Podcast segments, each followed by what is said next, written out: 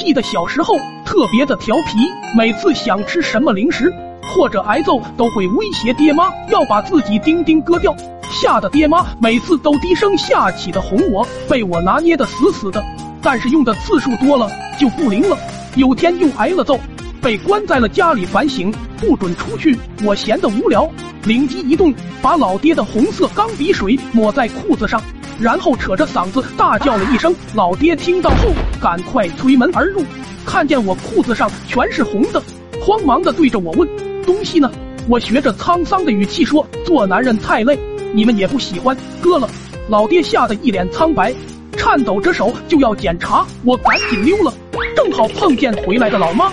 老爹大喊一声，拦住这个大逆不道的不孝子，他把自己给淹了。老妈吓得直接晕倒在地上。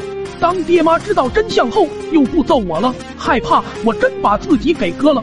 村里的小伙伴都异常的羡慕我，因为他们挨揍那就是家常便饭，而我不挨揍还能时常有零食吃，一度让我坐上了村里孩子王的宝座，都祈求着让我给大家传授一下这独门秘籍。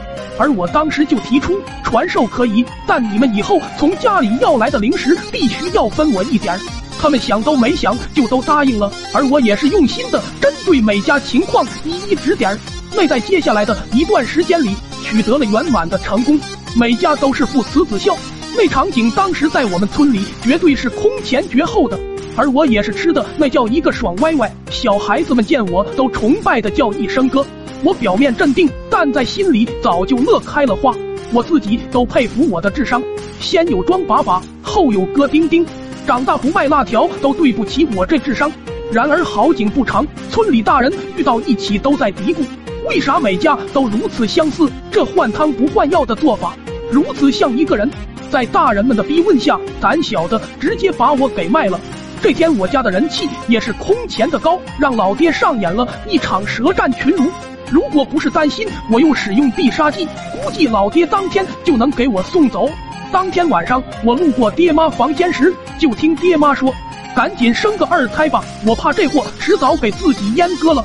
就算他自己不阉割，也非得让全村人给阉割了。”我以为闹着玩呢，没想到一年后真的给我生了个弟弟。那阵子弟弟穿的像个地主羔子似的，就没人管我了。